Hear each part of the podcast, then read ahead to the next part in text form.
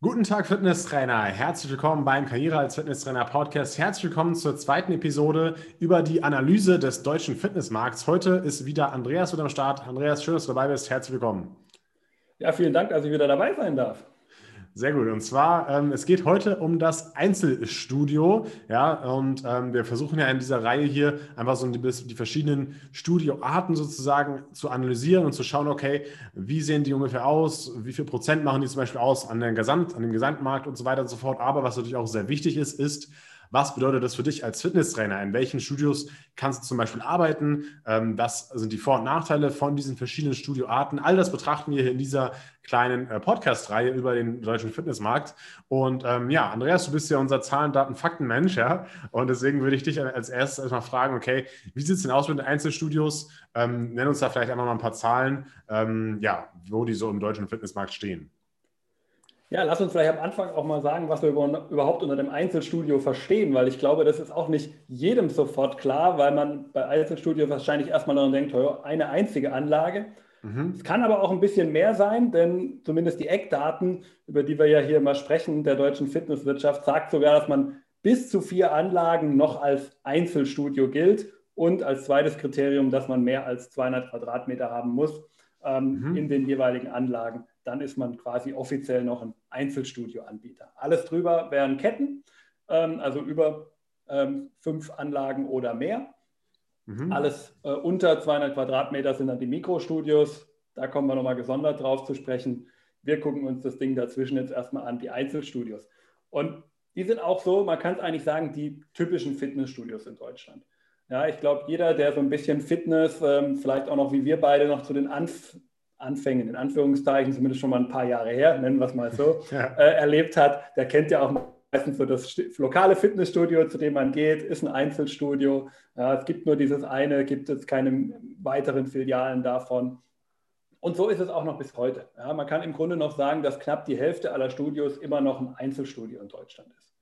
Okay. Auch für die Mitarbeiter relativ interessant. Also die Einzelstudios stellen nämlich überproportional viele Leute an. Dementsprechend sind, obwohl sie nur die Hälfte aller, Mit äh, aller Studios ausmachen, fast zwei Drittel, ganz genau 65,8 Prozent aller Mitarbeiter sind in Einzelstudios beschäftigt. Die okay. Wahrscheinlichkeit, wenn du jetzt deine Karriere als äh, Fitnesstrainer starten möchtest in der Fitnessbranche, dass du am Ende in einem Einzelstudio la äh, landest, ist also ziemlich hoch, würde ich mal sagen. Mhm, mh was ja nicht unbedingt schlecht sein muss, aber da kommen wir später noch drauf, äh, drauf zu sprechen. Ähm, wie charakterisiert sich so ein Einzelstudio so von den verschiedenen Angeboten? Also was kann man da so erwarten in so einem Einzelstudio, was da alles so zu finden ist? Im ersten Moment ist natürlich klar, wir haben natürlich ein Krafttraining vor Ort, ja, das irgendwie gerätegestützt in der Regel ja ist. Dann den Cardio-Bereich kennt ja auch von uns jeder, ja, oder die Studie spricht hier vom Herz-Kreislauf-Trainingsbereich, der gerätegestützt ist. Wir machen das mhm. einfach Cardio. Ja. Und natürlich zu guter Letzt quasi so dieser Gruppenbereich. Ja. Das sind so diese Basic-Trainingsbereiche, die man so in jedem Studio kennt.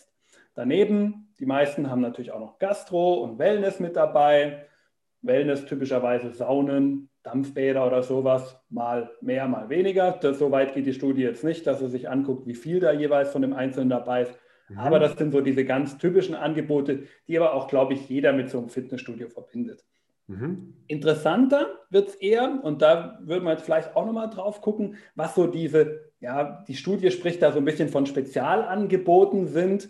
Ähm, der Zuhörer, der sich jetzt ein bisschen auskennt, wird auch schnell merken, spezial ist das vielleicht nicht unbedingt alles, aber man sollte mal so zumindest wissen, was so diese Studios als ihre speziellen Angebote ausweisen, weil es ja auch für dich als Trainer am Ende durchaus interessant sein kann, wenn du dich dann bewirbst mit einer entsprechenden Spezialisierung zu einem diesen Richtungen und dann am Ende vom Tag dann natürlich auch vielleicht ein bisschen bessere Chancen hast und dich dann ein bisschen besser von den Bewerbern absetzen kannst, als wenn du halt einfach nur mit der Standardbewerbung kommst, so, ich möchte halt bei euch als Trainer arbeiten. Punkt. Genau.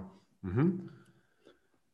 Vielleicht jetzt dann eben der Punkt, was sind so diese, spezie äh, die speziellen äh, Leistungen, die so diese Studios angeben, zumindest jetzt mal laut den DSV-Eckdaten das Erste, was man da so hört und was auch die zwei Drittel der Studios wieder haben, ist so der Bereich für Functional Training. Das hat ja in den letzten Jahren einen ziemlichen Boom erlebt.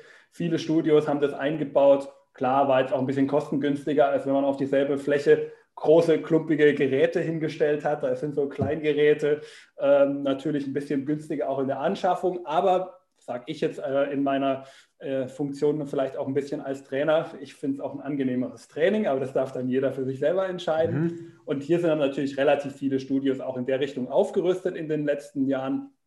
Und wahrscheinlich werden auch noch ein paar nachziehen. Aber ich glaube, zwei Drittel der Studios, die jetzt schon über einen Functional Training Bereich verfügen, ist schon eine ganz ordentliche Zahl und ist auch auf jeden Fall für die Spezialisierung als Trainer, glaube ich, durchaus ein interessanter Bereich, da mal ein bisschen genauer hinzuschauen, ob das dann über eine Zertifizierung ist oder ob das über eigenes Wissen aneignen ist. Das kann ja dann jeder selber entscheiden. Genau, also man, man, es gibt ja aber auch noch zusätzlich diese typischen Functional Training Studios sozusagen. Da gab es jetzt auch in den letzten Jahren immer wieder mehr Studios, die sich komplett auf diesen Bereich spezialisiert haben und wo es dann nochmal mehr ins genauere Functional Training äh, sozusagen reingeht. Also nicht jedes Studio, was Functional Training anbietet, meiner Meinung nach ist auch wirklich Functional Training Experte so. Ähm, die meisten sagen halt, okay, wir stellen da so ein bisschen was rein, dann macht man so ein bisschen Kurs mit den Mitgliedern. Ähm, aber ähm, ja, dass, sich, dass da jeder Trainer wirklich so eine krasse Functional Training Ausbildung dafür braucht oder hat, ist wahrscheinlich nicht so in der Regel der Fall, das, was dann schon eher in diesen Functional Training Studios ähm, der Fall ist. Aber äh, nichtsdestotrotz ähm, sind es ja trotzdem coole, coole Sachen und coole Möglichkeiten, dass das auch die normalen Studios anbieten. Genau, äh, ich will dich aber gar nicht zu lange unterbrechen. Ähm, was sind denn noch so die typischen Angebote davon? Genau, was wir auch typischerweise in vielen Studios haben, ähm, ist natürlich das Thema Zirkeltraining. Mhm. Zirkeltraining ist ja auch etwas, was man in der B-Lizenz schon mitgegeben bekommt. Und auch da kennt man ja so die typischen Varianten. Man kennt es so früher, ähm, meistens noch ohne äh, irgendeine Form von elektronischem Widerstand, wo man einfach einen Zirkel aus den passenden Geräten aufgebaut hat. Jeder Studiobetreiber hat da meistens so sein eigenes Ding gemacht. Und äh, dann wurden da natürlich innerhalb einer gewissen zeitsparenden Vorgehensweise die Mitglieder äh, durchgeschickt. Heutzutage kennen wir dann ja eher so diese großen Anbieter. Ja, ganz typisch kennt man ja so Milan und eGym, die da ganz besonders stark in diesem Markt drin sind für elektronische, ähm, äh, elektronisches Zirkeltraining. Da sind jetzt 57 Prozent aller Anbieter haben zumindest irgendeine Form von einem Zirkel. Mhm. Und da ist es natürlich auch ganz besonders interessant, sich das mal anzuschauen und dieses Training, das man aber schon in der B-Lizenz auch mitbekommt, zumindest so ein bisschen zu verinnerlichen, weil es auch einfach gern umgesetzt wird. Ich glaube, bei euch im Studio, Tim, ihr habt, glaube ich, auch einen Zirkel, wenn ich mich richtig erinnere, oder? Genau, wir haben Milan-Zirkel ähm, und äh, allerdings den ganz alten Basic-Zirkel und sogar da, das ist richtig, richtig krass, da, ähm, der hat so ein, so, ein, so ein Display wie so ein alter Gameboy, also so grünlich mit so schwarzen, ich weiß nicht, ob du das kennst, mit so schwarzen Schriften und so. Und, da, und dadurch, dass es halt elektronisch ist, sagen die Leute trotzdem, die davor noch nie ein Fitnessstudio davor von innen gesehen haben, boah, es ist neu hier, boah, es ist krass hier und äh, sind voll begeistert von dieser Technik, ja, wobei das halt schon, keine Ahnung, 15, 20 Jahre alt ist und es ja mittlerweile schon Million Q gibt mit äh, mit, äh, mit, mit LED-Display und keine Ahnung, was, was von allen, was, was, was alles möglich ist, ja. Äh, das ist immer ganz witzig, das, das, zu sehen, wie die begeistert sind, selbst von solchen einfachen elektronischen Zirkeln. Ne? Und wir haben aber auch andere Studios, wo halt schon so eine Q-Serie mit drin ist oder auch wo auch schon Five mit drin ist mit ähm, elektronischer Einstellung und so weiter und so fort. Also ähm, wenn man in so einem Einzelstudio arbeitet, dann wird man damit sehr wahrscheinlich konfrontiert werden, ja. Genau, und genau. dementsprechend sollte man sich natürlich auch mit der Materie auseinandergesetzt haben. Also schadet auch nicht, vielleicht vor so einem Bewerbungsgespräch nochmal die alten B-Lizenz-Unterlagen rauszukramen und dieses Kapitel dann dazu vielleicht auch nochmal zu lesen und das Wissen einfach auch nochmal so ein bisschen sich anzueignen. Genau, oder auch einfach mal Aber auf den glaub, Webseiten man lernt das auch relativ schnell wieder. Genau, oder auch einfach mal auf den Webseiten der, der Gerätehersteller schauen. Ne? Ähm, wenn jetzt zum Beispiel du dich beim Studio bewirbst ja, und die haben einen Milan-Zirkel, dann schau dir mal ein bisschen Milan an und check mal so ein bisschen die Philosophie dahinter und so. Das kommt immer ganz gut an. Ja. Aber vielleicht können wir ähm, die anderen Punkte auch noch mal ganz kurz durchgehen. Ähm, du hast noch ein paar weitere mitgebracht, richtig? Genau, also was wir auch noch in, typischerweise in den meisten Studios haben, ist das Thema Personal Training. Das sagen, sagen zumindest von sich 52 Prozent, sie würden es anbieten. Mhm. Da darf man aber allerdings auch nicht vergessen, das ist eine Befragung von Studiobetreibern, wie man Personal Training am Ende wirklich definiert und ob das vielleicht wirklich das ist, was äh, du dir als Trainer dann unter Personal Training vorstellen würdest und dann auch wirklich gerne mit dem Kunden machen würdest. Das steht auf einem ganz anderen Blatt. Mhm. Deswegen das vielleicht ein bisschen mit Vorsicht genießen aber wenn es für dich interessant sein kann, auch mal Personal Training im Angestelltenverhältnis vielleicht ähm, auch erstmal äh, zu arbeiten, bevor du dich selbstständig machen möchtest, auch als Personal Trainer im Anschluss, kann dadurch auch, auch ein Einzelstudio interessant sein, das eben dieses Angebot schon hat und wo du dich auch in die Materie so ein bisschen vielleicht reinarbeiten kannst. Mhm. Als nächstes auf der Liste haben wir dann noch Yoga und Pilates. Ich glaube, brauche jetzt niemandem erklären. Äh, ich glaube, was es ist, weiß jeder. Ähm, ja. Dass es zwei Drittel der Studios hat, dürfte jetzt eigentlich auch niemanden überraschen. Das heißt, auch hier kann natürlich durchaus, wenn man sich so ein bisschen in den Gruppenbereich spezialisieren möchte, der Bereich Yoga und Pilates durchaus sehr interessant sein, dass man sich da spezialisiert und dann dementsprechend auch äh, Kurse dann äh, leiten kann. Meistens mhm. dann natürlich eher als Freelancer von außerhalb angestellt ist, daher in dem, im Gruppentraining-Bereich eher eine seltenere Angelegenheit. Okay. Ähm, was wir auch noch haben, ist das Thema, und da kann man sich auch durchaus wieder sehr gut spezialisieren, das Thema Ernährungsberatung. Wird auch, denke ich, immer wichtiger. Fast 70 Prozent aller Studios geben zumindest an, dass sie es haben. Ähnlich wie beim Personal Training ist dann auch immer die Frage, ja, was bedeutet das wirklich, dass sie es haben? Oder reden, redet sich der ein oder andere vielleicht auch ein bisschen schön? Ähm, mhm. aber auch hier kann man sich auf jeden Fall, glaube ich, sehr gut spezialisieren, um da auch für die Zukunft aufgestellt zu sein, weil gerade solche Angebote, die auch vielleicht nicht ans Studio gebunden sind, wir haben das letzte Mal auch in dem, der Folge 1 unserer kleinen Reihe hier schon drüber gesprochen, über die Möglichkeit von Online-Angeboten. Sowas kann natürlich auch für die Zukunft interessant sein, weil wir das ja auch nicht direkt im Studio machen müssten, sondern das dann auch über die Entfernung machen könnten als Studio, äh, als Angebot. Und dementsprechend kann auch Ernährungsberatung durchaus als Schwerpunkt für deine eigene Arbeit und natürlich auch davor dann vielleicht für die eine oder andere Fortbildung, Weiterbildung, Zertifizierung durchaus ein interessanter Aspekt sein und wird eben von 70 Prozent aller Studios angeboten. Mhm. Dann darüber hinaus haben auch ähnlich viele Studios, sogar ganz ein bisschen mehr, ähm, mittlerweile digitale Trainingsangebote im Angebot. Auch hier muss man natürlich immer gucken, was bedeutet das. In vielen Fällen wird das natürlich bedeuten, ähm, dass man in erster Linie mit vielleicht äh, digitalen Kursangeboten, ja, ich habe mein YouTube-Video oder mein Instagram Live-Chat, äh, äh, Entschuldigung, Livestream meine ich natürlich, ähm, über den man dann Kurse streamt, über den man Kurse anbietet und dadurch den Kontakt so ein bisschen halten möchte. Auch das ist, glaube ich, noch sehr, sehr, sehr aus, ausbaubar, aber es ist ein Anfang auf jeden Fall da. Die Richtung wird auf jeden Fall dahin gehen, dass immer mehr auch digital angeboten wird. Das heißt, auch hier für dich vielleicht als Info, lieber Trainer, es ist auf jeden Fall durchaus wichtig, dass du dich da so ein bisschen reinfuchst, dich ein bisschen rein vertieft, gerade wenn du am Anfang deiner Karriere stehst, denn das wird dich definitiv noch beschäftigen in den nächsten Jahren. Da führt gar kein Weg dran vorbei. Auf jeden Fall, ja. Also vielleicht kann ich auch eine Sache dazu sagen. Man sagt auch immer so, die digitale Trainingsfläche, das ist so das, die Zukunft von morgen oder sowas. Und das versuchen ja auch diese ganzen Gerätehersteller schon zu machen, dass natürlich alles wirklich komplett digitalisiert ist. Ne? Ähm, also es wird auch sehr spannend, was da alles auf uns zukommt. Ja, ja okay. Aber du hast noch einen letzten der letzte Punkt, ne? Jetzt ich dich, bin ich dir schon ins Wort gefallen und genau. wollte schon starten. yes. ähm, aber ich starte dort einfach mal rein. Äh, der letzte wichtige Punkt, der gar nicht so viel hat wie die anderen Bereiche, nämlich jetzt sogar ein bisschen unter 50 Prozent BGM, knapp 41 Prozent der Studios, die das anbieten, aber ein ganz, ganz wichtiges Thema für die Zukunft, weil unsere Gesellschaft wird immer älter, die Mitarbeiter in den Unternehmen werden immer älter. Wir alle wissen, mit dem Alter nehmen in der Regel auch die Krankheitstage zu. Und da müssen Unternehmen natürlich gegensteuern.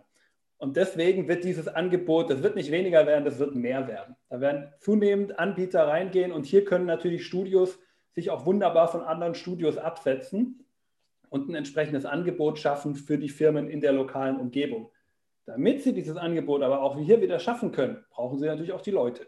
Die Leute, die das entsprechend können, die Leute, die auch ein bisschen was im BGM Wissen und eine entsprechende Erfahrung, Zertifizierung, wie auch immer dafür haben. Gerade im BGM-Bereich ist Zertifizierung eine ganz wichtige Geschichte, weil da die mhm. Krankenkassen dahinter stehen und die das natürlich sehr gerne sehen, wenn jemand zertifiziert ist. Und daher kann man auch gerade im Bereich BGM und das vielleicht als Abschluss eben von diesen äh, Leistungsportfolio-Optionen, die man hier hat, gerade im BGM kann man ganz besonders reingehen und sich das auf jeden Fall anschauen als Trainer. Und hier hat man besondere Entwicklungsmöglichkeiten und Tim hat dazu ja auch ein tolles YouTube-Video im Übrigen gemacht, auf das ich jetzt nämlich sehr gerne verweisen möchte, genau. ähm, speziell zu diesem Thema, sodass ich da gar nicht zu viel vorwegnehmen möchte. Aber guck da auf jeden Fall mal rein, da liegt auf jeden Fall die Zukunft drin und da kann man auch als Trainer wirklich gut Geld verdienen.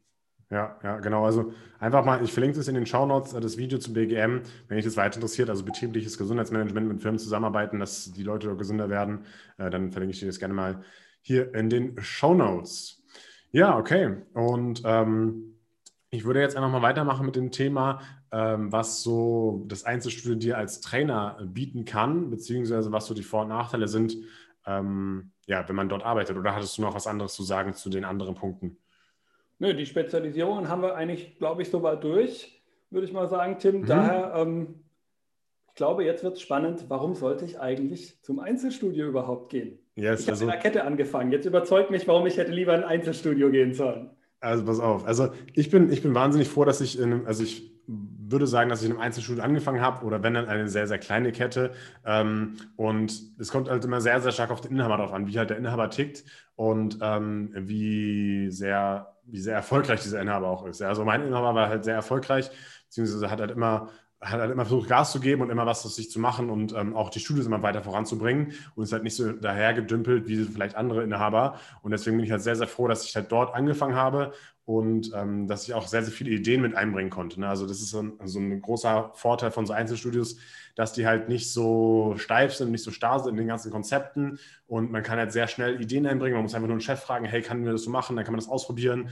Ich habe Facebook-Werbeanzeigen geschaltet dafür, für, für das Studio, viele Aktionen selber gemacht, Sommerfeste geplant und so weiter und so fort. Also da ist man relativ frei in der Gestaltung, was auf jeden Fall ein Riesenvorteil ist, meiner Meinung nach. Und wenn du einen coolen Inhaber hast, ja, der auch Gas geben will, dann ähm, kannst du da wirklich eine sehr coole Zeit haben, viel von dem lernen, ähm, coole Sachen umsetzen und so weiter und so fort. Also das ist auf jeden Fall ähm, positiv, aber es kann natürlich auch sein, wenn du irgendwie so einen Inhaber hast, der halt ja nicht so, äh, nicht so gerne erfolgreich ist oder der so mit gerade so Break-Even oder sowas zufrieden ist, dann ähm, kann es natürlich auch sein, dass es sehr langweilig ist und dass du halt nur deine Trainings machst und so. Also ähm, ja, muss man, muss man ein bisschen schauen. Also ich würde mir immer generell das Studio, in dem ich mich bewerbe, sehr genau anschauen. Ähm, man hat natürlich auch noch die Möglichkeit hier bei so einem Einzelstudio auch Studioleiter zu werden oder wenn zum Beispiel auch mehrere Studios diese, dieses, dieser Inhaber hat, also drei oder vier, kann man zum Beispiel auch Regionalleitung werden. Das habe ich auch äh, ja eine Zeit lang gemacht. Also mehrere Fitnessstudios geleitet, die immer abgefahren und geschaut, ob alles passt, ähm, die Mitarbeiter unterstützt und so weiter und so fort. Und das kann auch eine coole Möglichkeit sein. Ähm, da musst du halt schauen, ob das Studio das hergibt. Äh, so, eine, so eine Stelle oder Studieleitung meistens, aber ähm, ja, also das kann auf jeden Fall eine coole Sache sein, weil du da halt auch wieder noch mehr natürlich umsetzen kannst als als normaler Mitarbeiter, weil wenn der Inhaber dir vertraut als Studioleiter, ähm, dann kannst du da richtig coole Dinge machen. Und ähm, ja, das sind so die, die Vorteile auf jeden Fall von so einem Einzelstudio. Ähm, genau, und viele Nachteile meiner Meinung nach gibt es eigentlich nicht. Nachteil kann, wie gesagt, sein, wenn, jetzt so ein, wenn du so einen Inhaber hast, der halt eher so ein bisschen schläfrig ist, ja, das kann vielleicht ein Nachteil sein. Oder fällt dir noch ein konkreter Nachteil ein von so einem Einzelstudio? Eigentlich nicht. Also das Einzige, was natürlich ähm, gerade bei einem totalen Einzelstudio der Fall sein kann, ähm, dass du halt natürlich relativ schnell so das Ende der Fahnenstange erreicht haben kannst. Ähm, da kann natürlich der Studioleiter das Ende deiner Karrieremöglichkeiten ja, sein genau, innerhalb stimmt. des Studios. Das kann für den einen oder anderen vielleicht zu wenig sein. Das muss jeder für sich selber entscheiden. Aber ähm, ich glaube, gerade am Anfang, gerade wenn man äh, jung ist und wenn man vielleicht auch ähm, nicht so fokussiert sein will auf ein bestimmtes Thema, sondern wirklich erstmal in der Breite alles kennenlernen will und dann halt eben in einem Einzelstudio halt sowohl auf, als Trainer auf der Fläche aktiv ist, als auch das nächste Mal bei irgendeinem Festival in der Nähe im Verkauf dann steht am Stand und beim, am dritten Tag äh, sitzt man dann äh, vorm PC und äh, muss vielleicht auch äh, sich ähm, in der Kündigungsabwehr äh, betätigen. Da hat man schon so viele verschiedene Aspekte, die einen aber auch so unglaublich weiterbringen. Gerade, und das finde ich ganz besonders, wenn man vielleicht selber auch irgendwann mal was gründen möchte, da könnte es dann ganz interessant sein, weil man da wirklich die Basics in allen Bereichen lernt und die braucht man dann auch später wieder, wenn man gründen möchte. Genau, also Grundsätzlich ist natürlich, hat natürlich der Job des Fitnesstrainers sehr, sehr viele Vorteile, was Persönlichkeitsentwicklung und so weiter und so fort betrifft. Aber darauf wollen wir jetzt gar nicht so genau konkret eingehen, habe ich ja auch schon oft auf YouTube auch erwähnt. Und ich denke, damit können wir so das Thema Einzelstudie für heute mal abschließen. Und ähm, ja, in den nächsten äh, Folgen werden wir auch nochmal die Kettenstudios oder auch die Mikrostudios betrachten. Ähm, und am Ende dann noch eine ganz, ganz untypische oder vielleicht unbekanntere ähm, ja, Art des Sporttreibens oder des Fitnessstudio-Trainierens. Ja. Äh, da kannst du auch schon mal sehr gespannt sein. Und ähm, ja, ich wünsche euch eine erfolgreiche Woche. Andreas, äh, schön, dass du heute wieder dabei warst und ähm, wir hören uns auf jeden Fall in zwei Wochen wieder. Da gibt es dann die nächste Folge. Ähm, genau. Ciao, Andreas. Bis zum nächsten Mal. Ja, ciao.